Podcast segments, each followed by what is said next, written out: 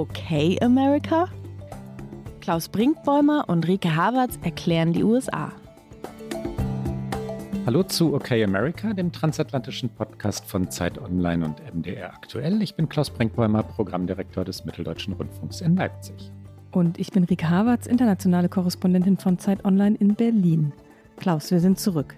Wir sind zurück. Wir mussten ähm, leider eine Folge ausfallen lassen, da ich krank war. Und ich glaube, das darf ich erzählen. Wir sind ja unter uns, Rike. Wir sind sowas von unter uns und unseren HörerInnen. Mit Hornhautentzündung, die kann ich wirklich nicht empfehlen. Also beiden Augen, die äh, schwer entzündet waren, komplett außer Gefecht gesetzt war, sodass wirklich überhaupt nichts mehr ging und selbst eine Podcastaufnahme, weil ich so im Dunkeln herumgetapst bin, unmöglich war.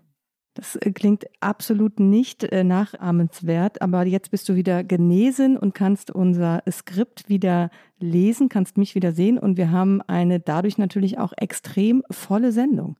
Wir reden nicht über Donald Trump oder reden wir ganz kurz über Donald Trump? Wie, wie fandst du es, Ricke? Großes Thema in Amerika. Wir sollen es, glaube ich, kurz erklären, ehe wir dann zum Eigentlichen kommen. Donald Trump verspricht sich und er hat ja schon länger oder seit, seit vielen Jahren einen ohnehin erratischen Redestil. Jetzt widerspricht er sich aber auf genau die Art, die er zuvor parodiert hat. Er hat ja auf den Bühnen des amerikanischen Wahlkampfzirkus gestanden und Joe Biden parodiert. Also immer so wilde, zappelnde Gesten gemacht, hat sich vom Publikum abgewandt, so als ob er nicht wüsste, also er Biden, ne, nicht wüsste, in welche Richtung das Publikum zu finden war. Und dann hat er Ortsnamen verdreht, weiterhin in der Parodie Joe Bidens. Und jetzt verdreht der reale Donald Trump im Wahlkampf Ortsnamen. Er war am Sonntag in Sioux City in Iowa. Sioux nach dem Ureinwohnervolk benannt. Sioux City also in Iowa und hat dort Unterstützern von Sioux Falls, also den Wasserfällen der Sioux, gedankt. Dieser Ort, Sioux Falls, liegt 75 Meilen entfernt. Trump wusste also entweder nicht, an welchem Ort er war oder er hat es verwechselt. Und natürlich könnte das eine Kleinigkeit sein, wenn nicht aber genau dies, Alter, Versprecher, die Fähigkeit, sich zu artikulieren, von den Republikanern zum großen Wahlkampfthema gemacht worden wäre.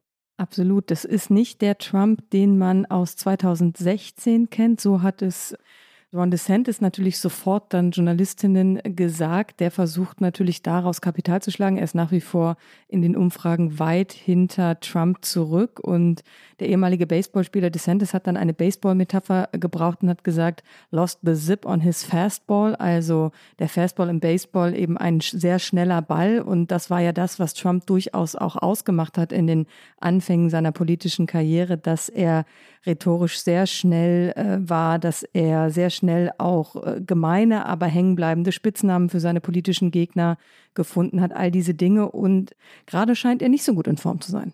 Na, Trump hat auch noch gesagt, er habe eine Wahl gegen Barack Obama gewonnen. Nachweislich stimmt das nicht. Auch da hat er die Geschichte durcheinander gebracht. Und dann hat er seine Wähler und Wählerinnen aufgerufen, nicht zur Wahl zu gehen, was er auch nicht ernst gemeint haben kann. Diese Versprecher werden ihm, wenn es denn weitergeht, wehtun. Trump ist 77, Biden ist 80 und wir hatten es schon mehrfach erklärt. Es geht darum, wer präziser ist, wer rhetorisch besser ist, wer wach ist, wer stark genug ist, die Nation zu führen. Rika, aber das ist nicht unser Thema.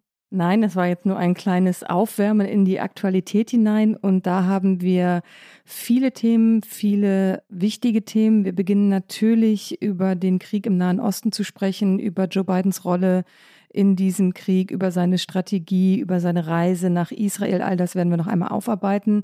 Dann, man mag es kaum glauben, als wir uns das letzte Mal gesehen haben, Klaus, war noch Chaos im House of Representatives. Jetzt scheinbar ist es erst einmal ruhiger geworden, denn es gibt einen neuen Speaker. Wir werden ihn vorstellen. Und dann zirkeln wir im Grunde zurück zu Donald Trump, weil wir sprechen nach hinten raus auch noch über Mike Pence. Aber zunächst einmal in die furchtbare Lage im Nahen Osten.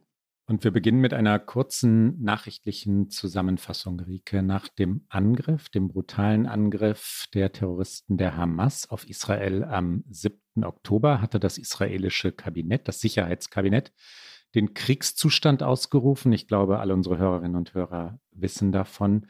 Und mittlerweile hat am vergangenen Wochenende die Bodenoffensive der israelischen Armee, also der Vorstoß nach Gaza, begonnen mit Vorstößen der Truppen in den Gazastreifen hinein von mehreren Startpunkten oder von mehreren Punkten der Grenze aus. Vielleicht an dieser Stelle ein kurzer Hinweis, minutenaktuelle Informationen natürlich im Live-Blog auf Zeit Online, natürlich in den Brennpunkten der ARD, aber weiter mit unserem Thema, Rike. Die Offensive kam später, sie kam etwas anders, als von vielen erwartet worden war, zurückhaltender auch, etwas gebremst auf amerikanischen Einfluss hin. Was meinst du?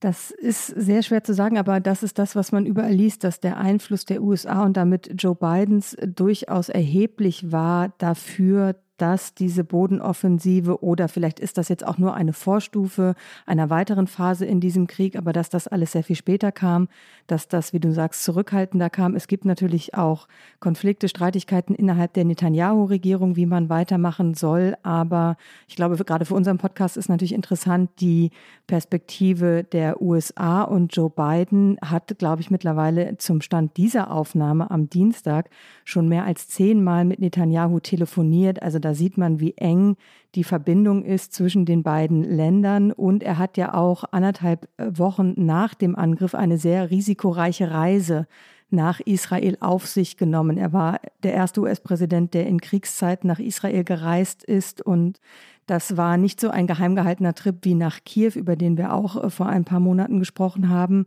Diese Reise hatte das Weiße Haus angekündigt und das hat er ja auch aus Gründen gemacht, nicht nur aus Gründen der Solidarität, sondern natürlich auch, um Einfluss nehmen zu können. Eigentlich hatte Bidens Reise auch nach Jordanien führen sollen. Er wollte, wollte dort den jordanischen König Abdullah II., den ägyptischen Staatschef al-Sisi und den Palästinenserpräsidenten Mahmoud Abbas treffen. Eigentlich. Die Reise wurde dann abgesagt, von jordanischer Seite abgesagt, nachdem die Explosion auf dem Gelände eines Krankenhauses in Gaza Stadt geschehen war. Und dort war ja unklar gewesen, woher die Rakete eigentlich äh, gekommen war. Mutmaßlich eine fehlgeleitete Rakete von Seiten der Hamas, aber gedacht hatten sehr viele Menschen zu jenem Zeitpunkt, dass sie natürlich natürlich aus ihrer Sicht aus Israel abgefeuert worden war. Jedenfalls deswegen führte Bidens Reise nicht auch nach Jordanien. Wir hören einmal rein in die Rede, die Joe Biden in Tel Aviv gehalten hat, kurz bevor wir uns dann mit der aktuellen Strategie der amerikanischen Regierung und auch der Historie dieses Konfliktes und der Historie der amerikanischen Position befassen. Biden sagt, dass dieser Terroranschlag, ich fasse kurz zusammen, jetzt nicht wörtlich jeder Satz, Biden sagt, dass der Terroranschlag als Israels 11. September, Israels 9-11 bezeichnet werde. Er sagt, das Ausmaß mag anders sein, aber er sei sich sicher, und jetzt zitiere ich, dass diese Schrecken in Israel eine Art Urgefühl ausgelöst haben, so wie es in den Vereinigten Staaten der Fall war. Schock, Schmerz, Wut, eine alles umfassende Wut. Man kann nicht auf das schauen, was hier Müttern, Vätern, Großeltern, Söhnen, Töchtern, Kindern, sogar Babys widerfahren ist und nicht nach Gerechtigkeit rufen. Der Gerechtigkeit muss Genüge getan werden. Ich warne euch, auch wenn ihr diese Wut spürt, lasst euch nicht von ihr vereinnahmen. Nach 9-11 waren wir in den Vereinigten Staaten wütend und während wir nach Gerechtigkeit strebten und sie auch erhielten, haben wir Fehler gemacht. Ich bin der erste US-Präsident, der Israel in Kriegszeiten besucht hat. Ich habe Entscheidungen in Kriegszeiten getroffen. Ich weiß, dass Entscheidungen für die Führung nie klar und einfach sind. Und jetzt hören wir ihn im Originalton. Hier ist Joe Biden. Since this terrorist attack, terrorist attack took place, we've seen it described as Israel's 9 11. Well, for a nation the size of Israel, it was like 15 9 11s. The scale may be different, but I'm sure those horrors have tapped into so, some kind of primal feeling in Israel, just like it did and felt in the United States shock, pain, rage, an all consuming rage. I understand, and many Americans understand. You can't look at what has happened here to your mothers, your fathers, your grandparents, sons, daughters, children, even babies, and not scream out for justice. Justice must be done. But I caution this while you feel that rage, don't be consumed by it. After 9 11, we were enraged in the United States. While we sought justice and got justice, we also made mistakes. I'm the first U.S. president to visit Israel in time of war. I've made wartime decisions. I know the choices are never clear or easy for the leadership. There's always cost, but it requires being deliberate. It requires asking very hard questions. It requires clarity about the objectives and an honest assessment about whether the path you're on will achieve those objectives. Das war für Biden natürlich extrem schlechtes Timing, wenn man das einmal so ungeschützt sagen darf, dass er seine Reise terminiert hatte und dann dieses unfassbare Unglück in dem Krankenhaus in Gaza-Stadt passiert ist und dadurch eben das, was eine sehr groß angelegte diplomatische Reise war, ihn nur nach Israel führte, was natürlich dann auch die Frage aufwarf, stellt er sich, was er gemacht hat? Er hat ja den Schulterschluss mit Israel gesucht, er hat absolute Solidarität bekundet, zu Recht. Gleichzeitig war natürlich sein Interesse noch größer. Er will natürlich nicht, auf gar keinen Fall wollen die USA, will Joe Biden, dass dieser Krieg zwischen Israel und Hamas zu einem Flächenbrand in der Region wird. Das ist eins der ganz großen Interessen der USA. Und damit wäre es natürlich extrem wichtig gewesen, diesen Gipfel in Jordanien noch zu machen, mehr Player aus der Region zu sprechen. Und da musste er eben auch aufpassen, wie das in der arabischen Welt ankommt, dass er dann nur in Israel steht, dass er dort Angehörige von Entführten äh, trifft, dass er Netanyahu umarmt, dass er diese Rede hält. Und deswegen fand ich eigentlich, dass er diesen sehr engen Spielraum, den er hatte zum Beginn dieses Krieges hat er gut genutzt und hat im Grunde in dieser Rede, die wir gerade gehört haben, seine Strategie schon vorbereitet. Und äh, dass er auch eigene Fehler, also seines Landes eingeräumt hat, dass er 9-11 so deutlich angesprochen hat, gesagt hat, wir haben da Fehler gemacht. Und er hat es zwar nicht ausbuchstabiert, aber man kann natürlich nur davon ausgehen, dass er die Invasion im Irak meint, für die er damals als Senator übrigens gestimmt hat, was ihn dann aber im Nachgang, Jahre später, hat er gesagt, das hätte er bereut, das würde er anders entscheiden heute. Und das fand ich war schon ein guter Auftakt in seine diplomatischen Bemühungen. Wie hast du diesen ersten Auftritt, diesen sehr öffentlichen Auftritt von beiden in Israel wahrgenommen, Klaus?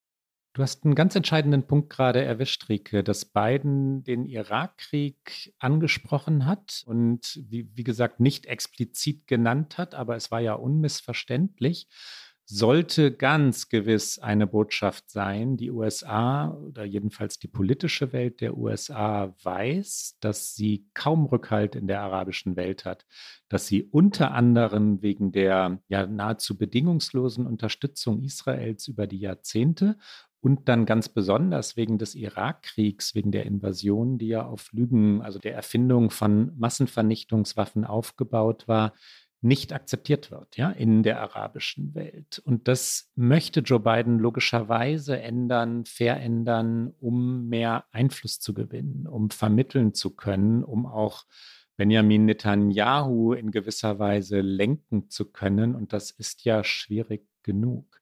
In Washington glauben sehr viele Menschen nach wie vor, dass eine Zwei-Staaten-Lösung irgendwann, und heute muss man ja sagen, in mutmaßlich sehr ferner Zukunft, die einzige Lösung für diesen Konflikt sein kann, um da irgendwann hinzukommen, braucht es Spielraum ne? und braucht es Einfluss auf beide Seiten, braucht es Bereitschaft auf beiden Seiten, braucht es mutmaßlich auch nicht die Hardliner, die im Moment das Sagen haben. Und ein Hardliner auf eigene Art ist ja auch Benjamin Netanyahu und ist seine Regierung in Israel Joe Biden hat immer wieder mal gesagt in der Vergangenheit, dass die Siedlungspolitik der, der Israelis äh, zu offensiv sei, dass sie Lösungen in dem Konflikt äh, erschwere.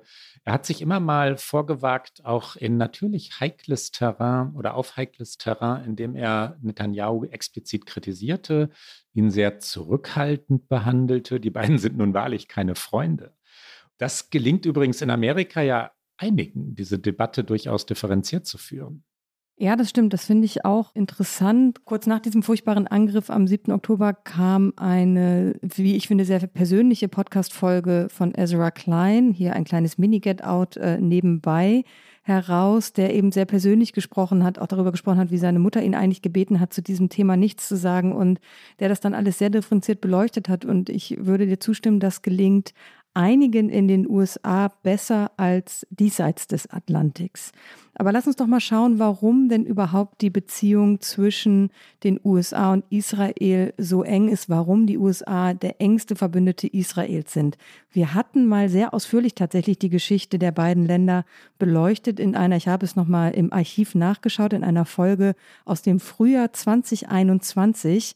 Also es war sogar, um exakt zu sein, der 20. Mai 21. Wer da nochmal reinhören will, da gibt es im ersten Drittel einen sehr ausführlichen historischen Abriss, aber wir blicken auch nochmal einmal kurz drauf, weil es natürlich wichtig ist für die aktuelle Lage. Fassen wir es so zusammen, Rike, die bilateralen Beziehungen, also die Beziehungen zwischen den USA und Israel, haben sich von einer, ja, ich glaube, so kann man sagen, anfänglichen Politik der Sympathie und Unterstützung für die Schaffung eines jüdischen Staates, eines Heimatlandes. Das war im Jahr 1948 zu einer sehr, sehr engen Partnerschaft, Freundschaft, Solidarität entwickelt, die ja ein kleines, aber mächtiges, ein starkes Israel mit der amerikanischen Supermacht verbindet, eng verbindet, die auch versucht, andere konkurrierende Interessen in der Region, also zum Beispiel die Absichten Russlands, die Absichten Chinas auszugleichen.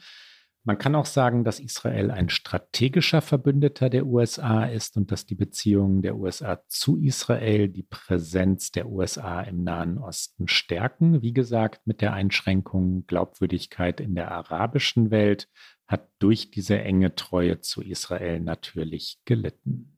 Gehen wir noch ein ganz, kurbeln wir noch ein ganz kleines Stückchen weiter zurück. Es war nämlich Woodrow Wilson, der sehr sympathisierte mit der absoluten Notlage der Juden in Europa und der im März 1919 sagte, ich bin überzeugt, dass die alliierten Nationen mit der vollsten Zustimmung unserer eigenen Regierung und unseres Volkes darin übereinstimmen, dass in Palästina der Grundstein für ein zukünftiges jüdisches Gemeinwesen gelegt werden soll. Also das war 1919. Es passierte dann aber erstmal nichts. Es passierte auch in der US Politik erst einmal nichts. Es gab aber eine Resolution, die der Kongress verabschiedete, nämlich drei Jahre später, September 1922, die Lodge Fish Resolution. Und es ist die erste gemeinsame Resolution, in der eine Unterstützung für die Errichtung einer nationalen Heimstätte für das jüdische Volk in Palästina bekräftigt wird. Und am selben Tag wurde das Mandat für Palästina vom Rat des Völkerbundes auch genehmigt. Aber es dauert dann natürlich, wie wir aus der Geschichte wissen, noch ein bisschen. Und dann springen wir ein paar Jahre voraus nach dem Zweiten Weltkrieg, wo natürlich dann die Lage der Juden desolat war und die humanitären Bedingungen verheerend.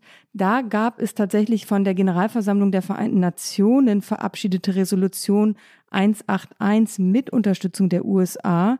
Und das sah den Teilungsplan der Vereinten Nationen für Palästina vor, der die Annahme und Umsetzung eines Teilungsplans mit Wirtschaftsunion empfahl. Also da wurde im Grunde die Idee einer Zwei-Staaten-Lösung geboren. Diese Abstimmung übrigens wurde damals schon von der arabischen Welt weitgehend abgelehnt, von Truman und der sogenannten westlichen Welt aber stark unterstützt. In jener Zeit nach dem Zweiten Weltkrieg übrigens gab es äh, ziemlichen Streit in Washington innerhalb der Regierung, Meinungsverschiedenheiten zwischen Truman, dem Präsidenten, und seinem innenpolitischen Berater, dem Wahlkampfberater, dem, also zuvor war er Wahlkampfberater gewesen und dann innenpolitischer Berater Clark Clifford, sowie dem Außen- und Verteidigungsministerium. Truman sympathisierte mit der Sache der Juden und er war aber vor allem daran interessiert, ja, die Not der Vertriebenen, der Überlebenden des Holocaust zu lindern. Außenminister George Marshall befürchtete, dass die Unterstützung eines jüdischen Staates durch die USA den Beziehungen zur muslimischen Welt schaden würde. Er sah das voraus. Er ahnte, dass der Zugang zum Öl des Nahen Ostens eingeschränkt würde und dass die Region vielleicht nicht stabiler werden würde durch den jüdischen Staat. Am 14. Mai 1948 waren die Vereinigten Staaten unter Truman das erste Land, das Israel anerkannte. Dies geschah nur wenige Stunden nachdem der jüdische Volksrat im Museum von Tel Aviv zusammengekommen war und David Ben Gurion die Errichtung eines jüdischen Staates erklärt hatte. Das ein ganz kurzer Abriss, warum es zu diesen so engen Beziehungen zwischen Israel und den USA kam. Und laut dem Recherchedienst des US-Kongresses stand März 2023, also vor dem 7. Oktober, haben die Vereinigten Staaten seit 1948 Israel 158 Milliarden Dollar an Hilfe zukommen lassen. Das ist zum größten Teil Militärhilfe und Israel ist damit der größte kumulierte Empfänger von US-Auslandshilfen seit dem Zweiten Weltkrieg. Das ist eine enorme Summe. Sie wird sich jetzt noch steigern. Auch Biden hat ja sehr enge Beziehungen zu Israel, die sich natürlich auch in der langen politischen Laufbahn äh, des Präsidenten begründet. Peter Baker, der sehr geschätzte Kollege der New York Times, hat einen wie immer sehr kenntnisreichen Text geschrieben. Ein bisschen mal das Best of dieses Textes, weil er das so wahnsinnig toll beschreibt, wie auch tatsächlich Anthony Blinken, der jetzt Außenminister von Biden ist, ihn ja auch schon als junger Senator, als Berater äh, unterstützt hat und die beiden also eine sehr lange enge Beziehung haben und Baker schreibt, die Schulterschlusssolidarität, die Biden seit dem blutigen Hamas-Terroranschlag demonstriert hat, hat ihre Wurzeln in einer mehr als ein halbes Jahrhundert währenden Verbundenheit mit dem jüdischen Staat, die über die üblichen Redewendungen hinausgeht und sehr persönlich geworden ist. Andere Präsidenten haben diese Worte gesprochen. Biden erweckt den Eindruck, dass er sie in seinen Knochen spürt, in his bones, eine sehr amerikanische Formulierung. Ich wusste jetzt nicht, wie ich sie besser auf Deutsch sagen soll, aber es trifft es sehr. Also er fühlt sie. Ich glaube, im Deutschen will man sagen, sagen, er fühlt sie. Diese enge Verbindung von beiden, der ja Katholik ist, wurden offenbar auch sehr geprägt durch Gespräche, die er als Kind äh, mit seinem Vater hatte, gemeinsam am Abendbrottisch, weil der Vater eben diesen Holocaust, äh, der im Zweiten Weltkrieg durch Deutschland passiert war, so verurteilte und ähm, er hatte auch immer Mitarbeiter, die Holocaust-Überlebende war. Also das ist natürlich in diesem Zusammenhang ist das Alter von beiden, über das wir ja sehr oft sprechen, durchaus ein Vorteil, weil er eine so lange persönliche, kenntnisreiche Verbindung hat zu diesem Land. Schlicht der Vollständigkeit halber, weil wir es noch nicht erwähnt haben, Einwanderung und Vorfahren spielen natürlich eine große Rolle, wenn wir über die Solidarität der USA mit Israel reden. Es gibt sehr viele jüdische Einwanderer oder Nachfahren von Einwanderern aus jüdischen Gemeinden, Städten aus Osteuropa. Es gibt sehr enge Verbindungen durch Familienbindungen. Das spielt logischerweise eine Rolle. Immer übrigens bei in den USA außenpolitisch wichtigen Themen oder meistens hat das dort eine, eine Ursache Bindungen eben, ja, Emotionen, wie sollte es auch anders sein? Und da wir bei beiden gerade waren, bei Baker waren und weil wir vorhin schon einmal bei der Debatte waren, äh, Rike, bei der, bei der intellektuellen Debatte, was ich ja faszinierend finde, wenn ich, wenn ich all die Texte lese, auch von ja persönlich involvierten Kollegen wie Thomas Friedman von der New York Times oder David Remnick im New Yorker, da fällt wirklich auf, dass die Solidarität äh, mit Israel unverbrüchlich ist, dass selbstverständlich ganz eindeutig und ohne jeden Zweifel Terror als Terror benannt wird und auch nicht relativiert wird und dass trotzdem aber Kollegen wie Remnick oder, oder Friedman auf historische Zusammenhänge verweisen, also auf die lange Blockade Gazas, also auf die palästinensische Sicht, die ja schlicht auch existent ist und die auch wahrgenommen werden sollte, wenn der Konflikt denn irgendwann einmal gelöst werden sollte. Genauso wie Remnick oder, oder Friedman auch darüber schreiben, dass die Regierung Netanyahu abgelenkt war durch die Fehler, die Netanyahu gemacht hat. Er ist in mehreren Prozessen, er ist angeklagt wegen Korruptionsverdachts. Ne? Und die sind sehr damit beschäftigt, diese Prozesse abzuwehren und mit der Justizreform wie waren diese Terrorangriffe überhaupt möglich? Diese vielen Grenzübertritte der, der Terroristen, wie konnten die so, man muss ja fast sagen, ungestört auf israelisches Territorium gelangen? Diese Debatte wird geführt und das eine ist möglich, ob ohne das andere in Frage zu stellen. Ne? Also ohne die Solidarität aufzukündigen oder ohne Terror Terror zu nennen und Terroristen Terroristen zu nennen, das sind sie und selbstverständlich hat Israel ein, ein Recht auf Existenz und auf ungestörte und sichere Existenz.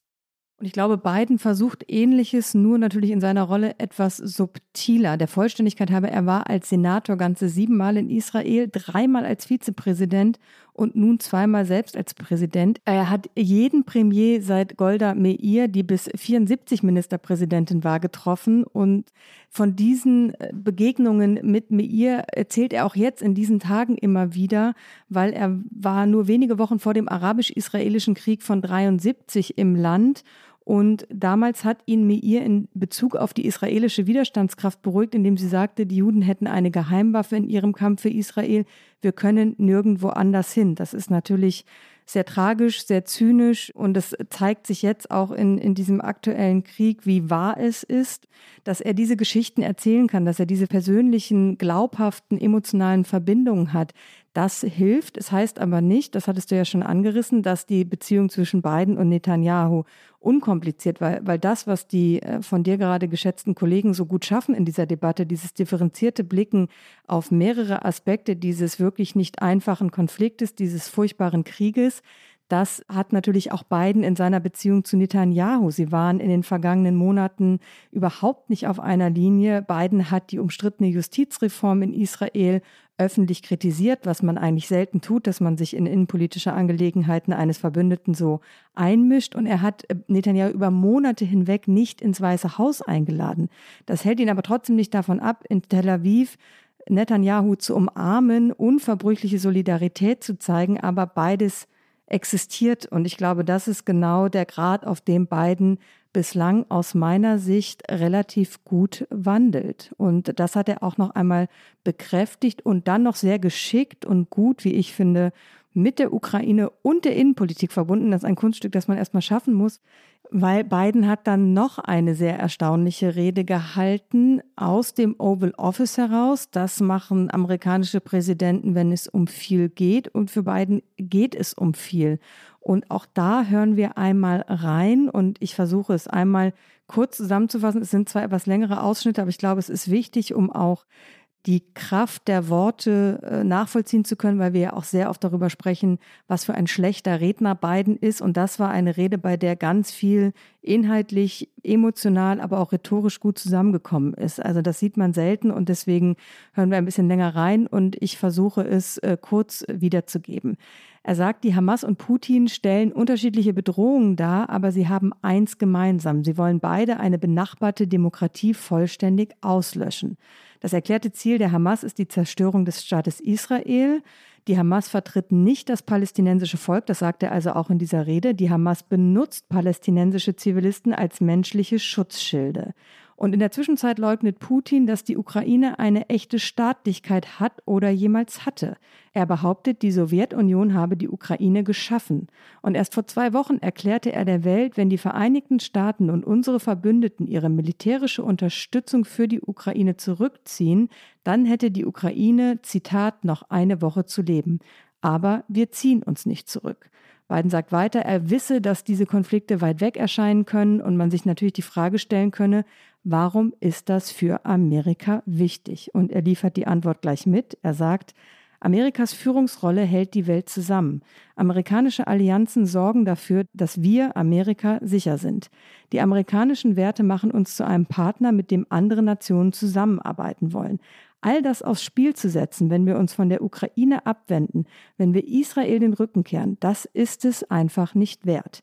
Und deshalb, so fährt er fort, will er den Kongress eben um weitere Mittel bitten, um Amerikas nationale Sicherheitsbedürfnisse zu finanzieren und unsere wichtigen Partner einschließlich Israel und der Ukraine zu unterstützen.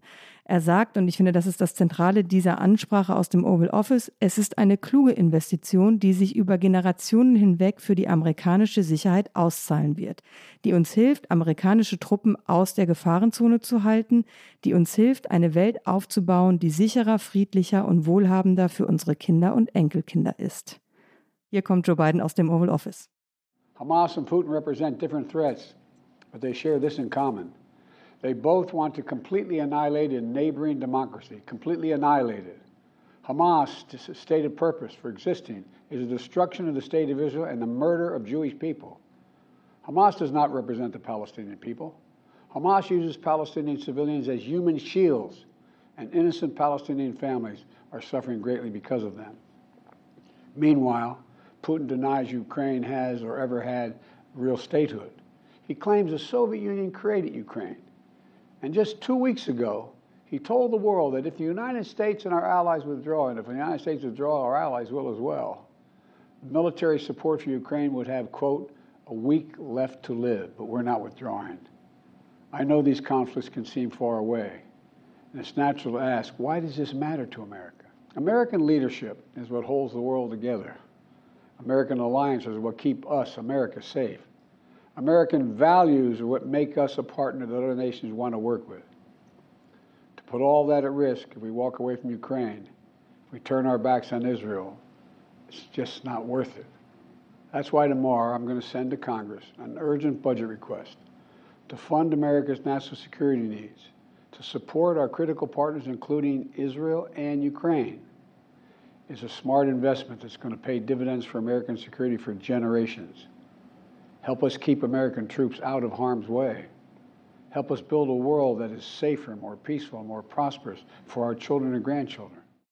Rike Biden macht das klug, er macht es differenziert und er riskiert einiges. Er riskiert, dass er in den Wahlkampf geht mit Themen, die ihm dort schaden, weil Außenpolitik, das haben wir schon mehrfach erklärt in den vergangenen, man kann ja sagen, Jahren von OK America, Außenpolitik ist nicht das, was amerikanische Wahlen entscheidet. Und diese Meinung, dass viel zu viel Geld in Länder fließe, die Amerika in Wahrheit nichts angingen, diese Meinung ist weit verbreitet. Die Republikaner werden im Kongress zu blockieren versuchen, was Biden vorhat, jedenfalls Geldströme abzuschneiden versuchen. Donald Trump und andere werden sagen, Biden sei abgelenkt. Biden kümmere sich um alles Mögliche, aber nicht um die USA. Das, so wird der Wahlkampf vorhersehbarerweise laufen.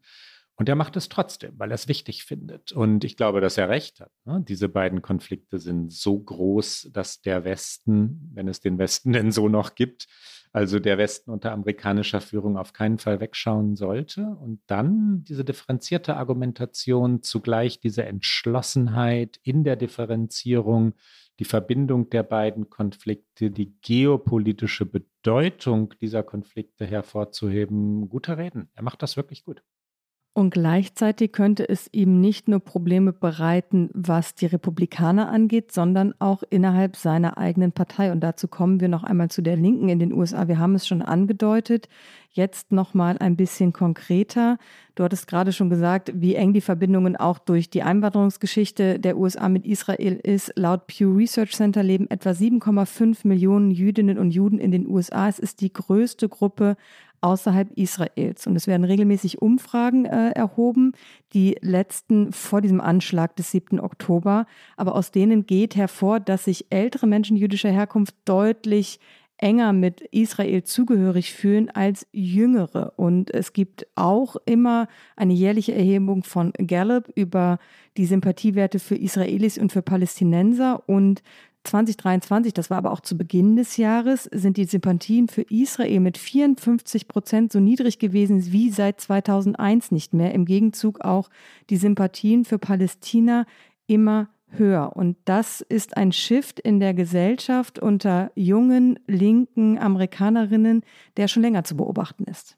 2021, als es zum letzten Mal eine größere Krise in Nahost gab und Biden sehr deutlich seine Israel-Solidarität gezeigt hatte, schrieb Bernie Sanders, progressiver Senator, wir hatten ihn schon öfter mal in OK America, Sanders aus Vermont, für die New York Times einen Essay und dort, ich zitiere, schrieb er also, wenn die Vereinigten Staaten auf der Weltbühne eine glaubwürdige Stimme für die Menschenrechte sein wollen, müssen wir die internationalen Menschenrechtsstandards konsequent einhalten, auch wenn es politisch schwierig ist.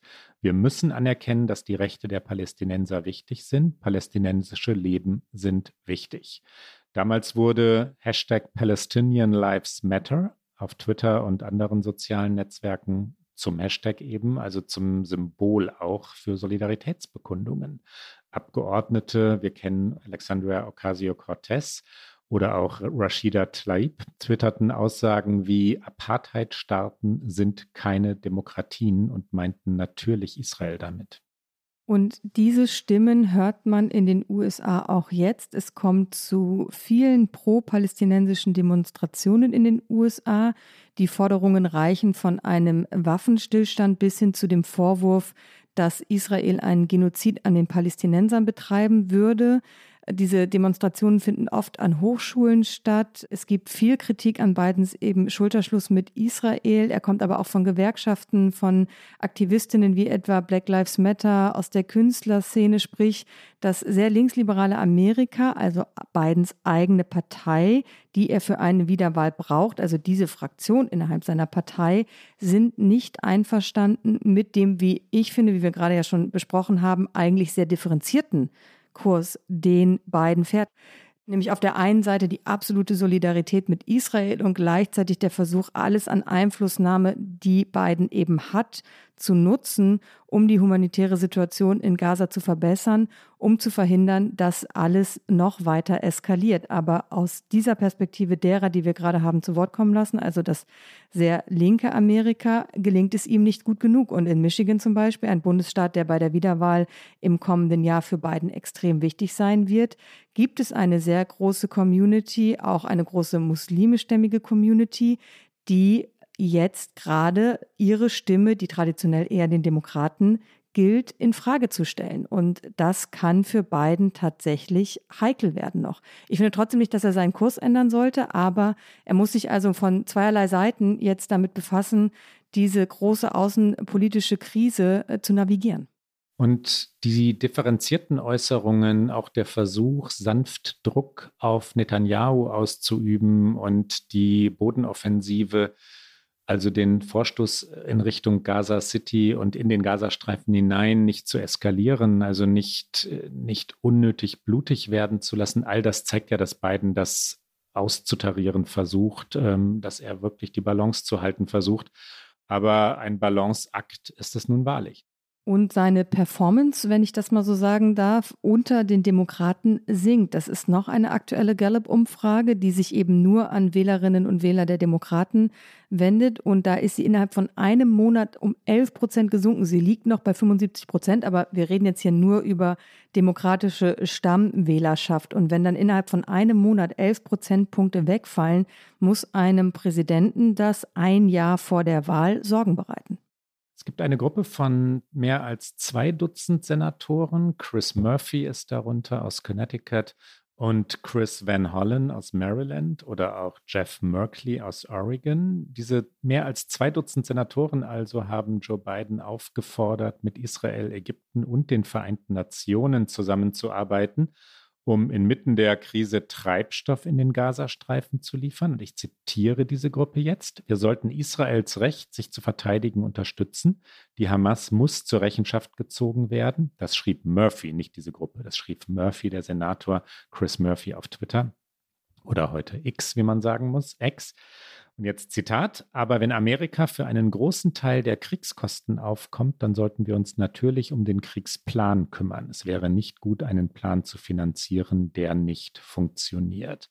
Zitat Ende. Und auch das ist eine Debatte, die in den USA geführt wird. Was eigentlich kommt nach einem möglichen Sieg Israels über die Hamas, wenn es also wirklich gelingt, diese Terrorgruppe zu zerstören?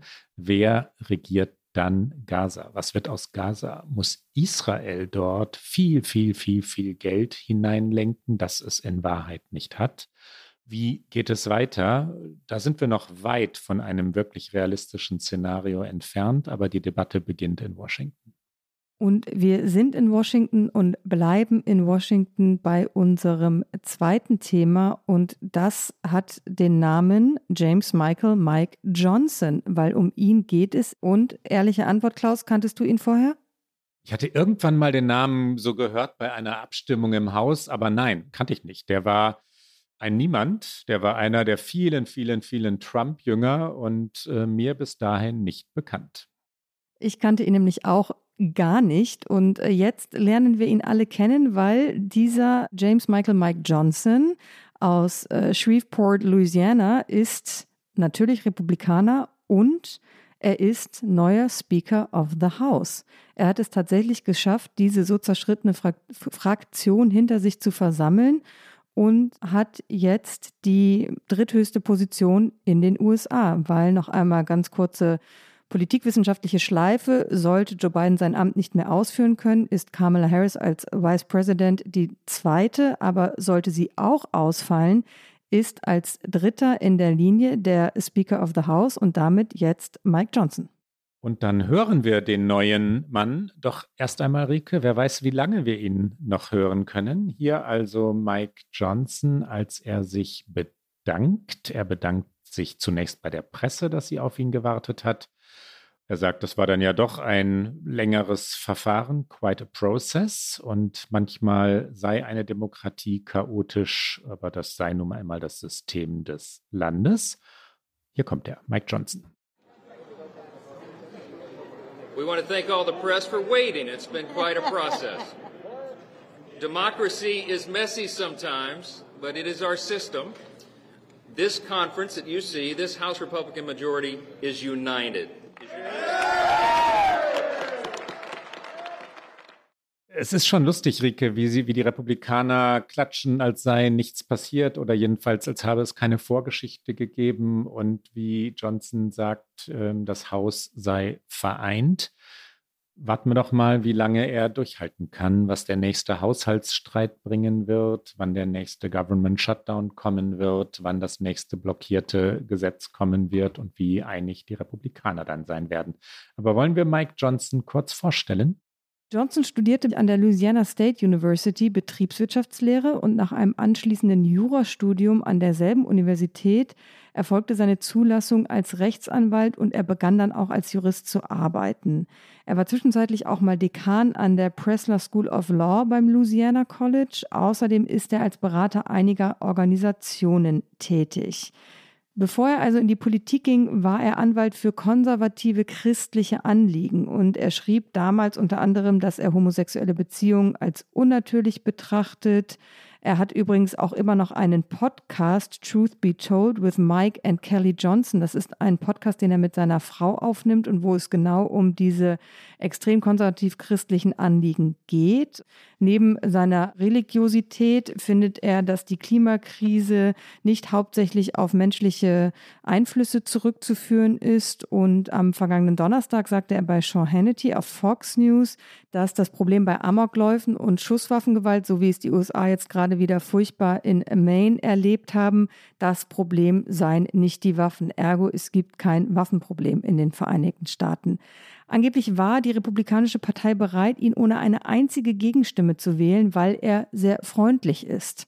Aber Johnsons Zugänglichkeit ist nur eine andere Version von eben Jordans, Jim Jordan, der zunächst versucht hatte, Speaker zu werden, Reizbarkeit oder Matt Getz, der Mann, der Kevin McCarthy gestürzt hat. Ungeheuerlichkeit, so muss man es ja eigentlich sagen. Also es ist ein persönlicher Faktor und man muss sich fragen, ob ihn Freundlichkeit dann so lange im Amt halten wird. Donald Trump übrigens, kommen wir doch ausnahmsweise nochmal zu Donald Trump, war in New York, er stand vor Gericht. Wir haben die vielen Prozesse gegen Donald Trump äh, mehrfach erklärt. Dort also stand Trump seinem einstigen Anwalt Michael Cohen gegenüber. Tatsächlich waren die beiden zum ersten Mal seit Jahren wieder im selben Raum. Dort ging es um die übertriebenen oder in die Höhe gejagten Vermögenswerte, mit denen Trump agiert haben soll, um sich Kredite und äh, andere Annehmlichkeiten, mutmaßlich muss man sagen, zu ergaunern. Von dort schrieb Trump über die Wahl Johnsons zum Speaker of the House. Vor genau dieser Zeit gestern, also vor 24 Stunden meint er damit, dachte niemand an Mike. Und dann haben wir das Wort verbreitet, spreading the word auf Amerikanisch oder auf Englisch. Und jetzt ist er der Sprecher des Repräsentantenhauses. Ein kleiner Kommentar von Donald Trump und doch so vielsagend, weil Mike Johnson ein treuer Anhänger ist und weil Donald Trump tatsächlich versucht hat, ihn in dieses Amt zu lenken, Menschen dahinter zu versammeln, das ist unser Mann, und sich durchgesetzt hat. Man kann also sagen, wir haben ja oft über Trumps Einfluss in Washington geredet. An dieser ganz entscheidenden Weggabelung hat er den Weg gefunden und hat sich durchgesetzt. Wie nachhaltig das ist, wie langfristig das wirkt, wie lange sich Johnson halten kann im Amt, das sind ganz andere Fragen. Und diese Fragen stellen sich, weil eben diese Fraktion der Republikaner im Haus in den vergangenen Wochen derart im Chaos versunken ist, dass man überhaupt nicht mehr erahnen konnte, wie sie da rausfinden soll. Kurzer Rückblick, am 3. Oktober war es nämlich, dass Kevin McCarthy gechast wurde durch den eben schon erwähnten Matt Getz. Als nächstes kam dann ein unglaublicher Streit zwischen äh, Steve Scalise, dem Mehrheitsführer, und Jim Jordan, dem Vorsitzenden Justizausschusses, die beide auf Trumps Seite stehen, die beide nach dem Amt gegriffen haben. Und Scalise hatte eine herausragendere Rolle, aber anscheinend hatte er einen Feind in McCarthy aus Gründen, die mit den Ambitionen der beiden Männer zu tun hatten. Jordan war tief in Trumps Bemühungen wiederum verstrickt, nach der Wahl 2020 an der Macht zu bleiben. Und deswegen gab Trump erstmal Jordan Zuspruch, was Scalises Bemühungen im Grunde dann zunichte machen. Also Trump hatte durchaus in diesem Chaos dann auch immer noch Swag, weil er eben sagen konnte, wen er unterstützt. Aber Jim Jordan hat es dann eben auch nicht geschafft, weil einige Republikaner sich gegen ihn wiederum sträubten und die Mehrheit ist zu klein, als dass sich irgendein Speaker wahnsinnig viele Abweichler leisten kann. Es wurde darüber gesprochen, dass eben zum Beispiel Jim Jordan für Distrikte, die mal demokratisch, mal republikanisch wählen, zu sehr mit dem 6. Januar, also mit dem Sturm aufs Kapitol assoziiert sei und deswegen es Republikanern in ihrem beginnenden Wahlkampf in einem umkämpften Distrikt schwerer machen würde. Und doch das eigentliche Problem, so schilderten es dann die US-Medien, schien eher sein lauter Stil und die schroffe Vorgehensweise zu sein Deswegen machte es am Ende auch Jim Jordan nicht. Der, ich weiß schon gar nicht mehr, ist ja zweimal, dreimal angetreten. Also nicht diese demütigenden 15 Male wie Kevin McCarthy Anfang des Jahres, aber auch Jordan versuchte es, wurde aber nicht durchgelassen. Die Nähe zu Trump und dann natürlich auch die manchmal aus der Nähe fast zwangsläufig entstehende Distanz zu Trump ist gefährlich. Beides ist gefährlich bei den Republikanern. Da verbrennt man schnell, da verglüht man schnell. Die wenigsten halten sich lange. Und einer, der die Erfahrung gemacht hat, Rike, ja, wie verlockend es sein kann, mit Trump an die Macht zu gelangen und wie gefährlich es dann aber auch werden kann, ist Mike Pence. Bedauern wir ihn? Haben wir Mitleid mit Mike Pence, Rike? Nein. Nein. Warum nee, sollten wir? Also, ja. wirklich nein. Also, wer sich politisch mit Trump verheiratet, und dann einmal im Leben das Richtige tut, nämlich am 6. Januar, dem gönne ich trotzdem kein Mitleid. Und der ist Politiker, der ist Profi und nee. Nein, Aber wir können kein, darüber sprechen, was passiert ist. Ja, ich finde auch, wir können noch ein paar Mal empört Nein sagen. Kein Mitleid mit Opportunisten. Nein. Aber er hat, äh, weswegen wir überhaupt so oft Nein sagen, ist, äh, er hat seine Präsidentschaftskandidatur aufgegeben. Und deswegen hat er die Ehre, bei uns aufzutreten. Deswegen hat er die Ehre, bei uns aufzutreten. Er war von Anfang an nicht wirklich gut in diesen Wahlkampf, in diesen Vorwahlkampf gestartet. Er hatte immer, immer schlechte Umfragewerte und man hat von Anfang an gedacht, ist das wirklich eine ernstzunehmende Kampagne? Ich habe nie gedacht, dass er noch irgendwie die Kurve kriegen kann. Und es war auch wieder so ein typischer Mike Pence-Auftritt, als er dann eben verkündete, dass er nicht mehr äh, diese Kampagne weiter verfolgen würde. Da hatte er einen Auftritt und sagte, also es ist klar, jetzt ist nicht meine Zeit und nach Gebeten, natürlich immer Gebeten bei Mike Pence und reiflicher Überlegung sei die Entscheidung gefallen, seine Kandidatur aufzugeben. Aber auch wenn er eben diesen Wahlkampf nun verlasse, ich werde niemals aufhören, für konservative Werte zu kämpfen und dafür prinzipientreue Republikaner in Ämter zu wählen. So wahr mir Gott helfe. Hier kommt einmal Mike Pence. I came here to say it's become clear to me. This is not my time. So, after much prayer and deliberation, I have decided to suspend my campaign for president effective today. Now, I'm leaving this campaign, but let me promise you, I will never leave the fight for conservative values, and I will never stop fighting to elect principled Republican leaders to every office in the land. So help me God. Und ich frage mich gerade, Rike, wie viele Minuten wir Mike Pence in OK America gewähren sollten. Er hat nicht allzu viele verdient. Wollen wir noch härter über ihn urteilen? Ich finde, wir müssen kurz seine Geschichte erzählen. Auf jeden Fall. Warum hört er jetzt auf? Er hört jetzt auf, weil er wenig Geld eingesammelt hat. Das ist immer ein zentrales Motiv im amerikanischen Wahlkampf aufzugeben, auch früh genug aufzugeben, um sich nicht irgendwann vielleicht sogar noch privat zu verschulden. Die Spender haben sich abgewandt. Die sind bei Donald Trump, die sind bei Ron DeSantis und die sind bei Nikki Haley. Um diese drei geht es im Moment im amerikanischen Wahlkampf auf republikanischer Seite. Kurze Klammer auf, Donald Trump führt in Iowa, wo die ersten Vorwahlen, der erste Caucus sein werden, sein wird, vor Nikki Haley und Ron DeSantis. Trump führt klar. Haley DeSantis auf Platz zwei, nahezu gleich auf und Mike Pence hatte keine Chancen. Er drang nicht durch. Es war undenkbar, dass Mike Pence dies noch hätte aufholen oder wettmachen können in den wenigen Monaten bis zum Februar, wenn es denn wirklich ernst wird mit den ersten Wahlen im amerikanischen Vorwahlkampf. Und er hat auch letztlich kein Thema gefunden, Rike, weil er einerseits mit Trump verknüpft wird, mit den Trump-Jahren, die Wähler aber natürlich die Chance haben, das Original, also Donald Trump, zu wählen und weil er andererseits sich nicht klar genug, früh genug von Donald Trump abgesetzt hat. Du hast es schon gesagt, einmal hat er was richtig gemacht am 6. Januar, aber das genügt natürlich nicht, wenn man einen Gegenentwurf zu Donald Trump wählen will. Warum also sollte irgendjemand Mike Pence wählen?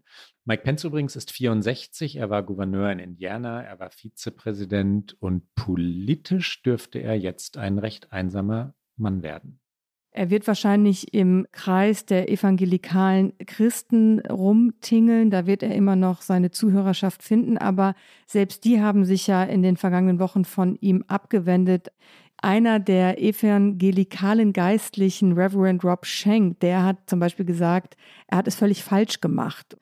Das ist ein für ihn politisches Karriereende, das katastrophal ist. Also insofern muss man schauen, inwieweit er in diesen Zirkeln auch noch irgendwie eine Chance hat. Er kann natürlich jetzt auch einfach in Rente gehen, aber das sind, ist natürlich solchen Menschen eher fremd. Ich finde, es war einfach unglaubwürdig, aus dieser einen richtigen und für die USA so zentralen und wichtigen Aktion am 6. Januar beim Sturm aufs Kapitol, als er sich eben geweigert hat, das Wahlergebnis nicht zu ratifizieren, was eben in seiner Rolle als Vizepräsident und damit Vorsteher des Senats oblag ihm diese Aufgabe aus aus dieser einen Aktion eine komplette Wahlkampfkampagne stricken zu wollen und sich dann als quasi ich bin der gute Republikaner, das war ja im Grunde seine Botschaft. Donald Trump äh, kann man das Land nicht mehr anvertrauen, obwohl ich vier Jahre loyal an seiner Seite stand, aber dem kann man das Land jetzt nicht mehr anvertrauen.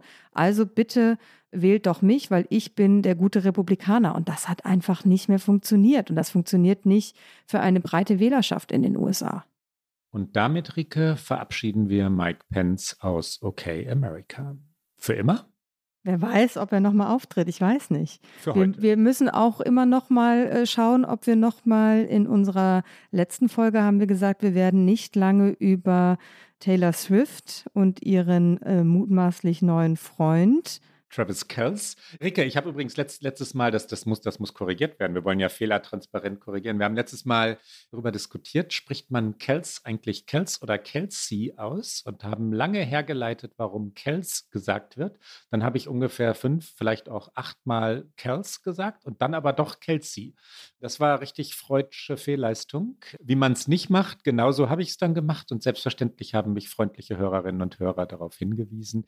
Der neue Lebensgefährte Lebensgefährte, ich lege mich fest, von Taylor Swift heißt Travis Kells. Was aber wolltest du eigentlich sagen? Ich wollte eigentlich sagen, dass wir in der letzten Sendung gesagt haben, wir werden nicht lange über sie sprechen, über dieses Paar. Aktuell könnten wir noch weiter über sie sprechen. Das haben wir nicht getan, außer noch einmal richtig zu stellen, dass er Kells ausgesprochen wird. Und das war einfach nur meine lange Schleife zu. Vielleicht begegnet uns auch Mike Pence nochmal hier. Also bei Kells und Taylor Swift lege ich mich fest, die werden uns hier nochmal begegnen. Pence Wer weiß, vielleicht haut er noch mal ein Buch raus und wir stellen es in unserer Lieblingsrubrik vor im Get Out, nämlich zu der kommen wir jetzt. Aber Moment, Moment, Moment. Ein Buch von Mike Pence im Get Out. Da, da muss er aber sehr, sehr gut schreiben können. Ich bin gespannt. Recht jedenfalls hast du damit, wir sollten ihn nicht ausschließen. Wir wollen ja offen bleiben für die amerikanische Wirklichkeit in all ihren Facetten und Schattierungen. Und damit kommen wir zum Get Out. Ich mutmaße mal in dieser Woche ohne Mike Pence. Hier ist das Get Out.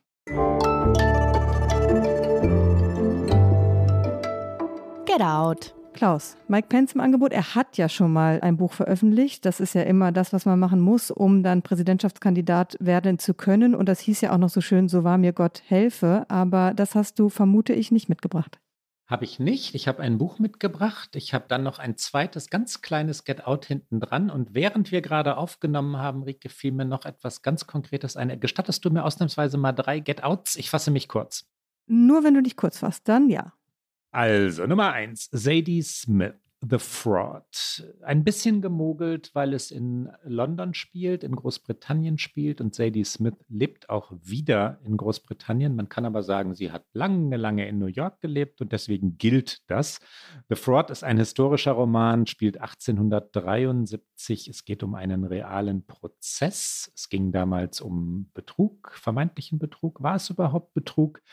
War ein reicher Mann der Erbe, war Sir Roger Tickborn, wer er zu sein behauptete oder nicht. Es geht aber auch um Jamaika und Großbritannien. Es geht um alles, Wahrheit und Lüge.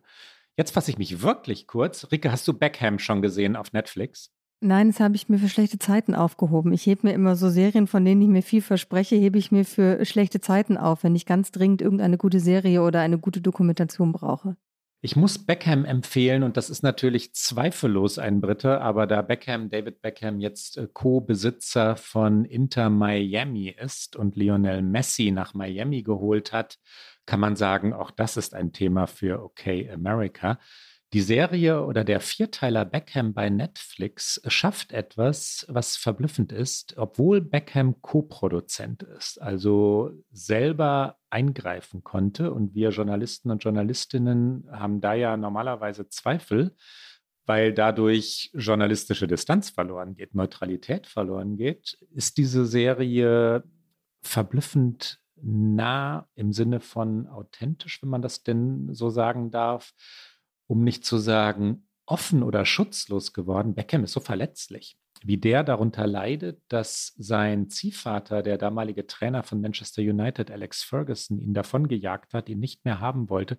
Das ist das Kindheitstrauma des eigentlich schon erwachsenen David Beckham. Man hat so Mitleid mit ihm. Und dann drittens möchte ich noch einen Text empfehlen und das ist das, was mir gerade unterwegs eingefallen ist. Im aktuellen New Yorker nämlich schreibt der Chefredakteur David Remnick in The Cities of Killing eine Reportage aus Israel, die ganz zweifelsfrei in Israel und man kann auch sagen an der Seite Israels angesiedelt ist und trotzdem Gaza wahrnimmt und Palästinenser und Palästinenserinnen wahrnimmt. Ein Satz ist mir so richtig hängen geblieben, man könnte sagen ein Satz unserer Zeit.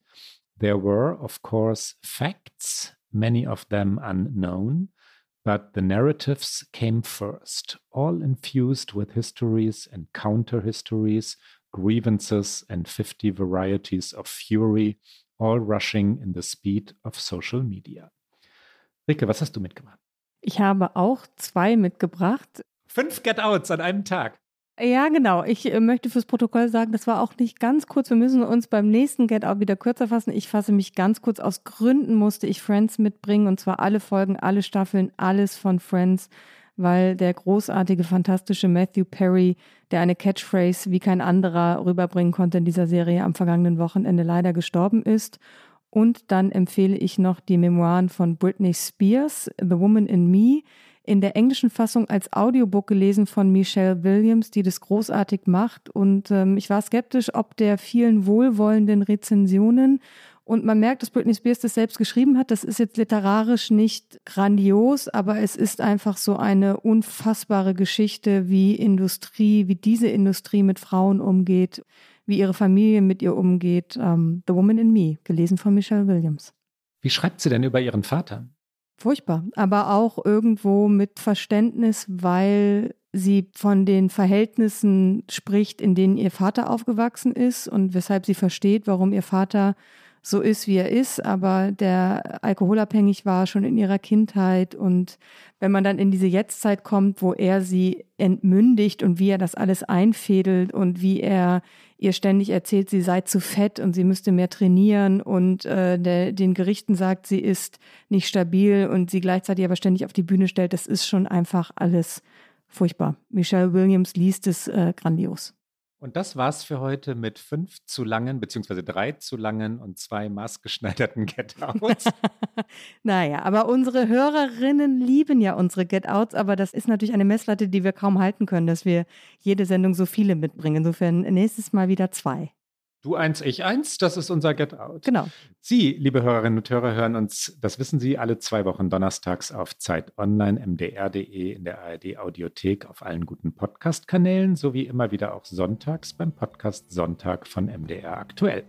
Und wenn Sie uns schreiben wollen, erreichen Sie uns wie gewohnt unter okamerica.zeit.de. Bis dann. Bis bald.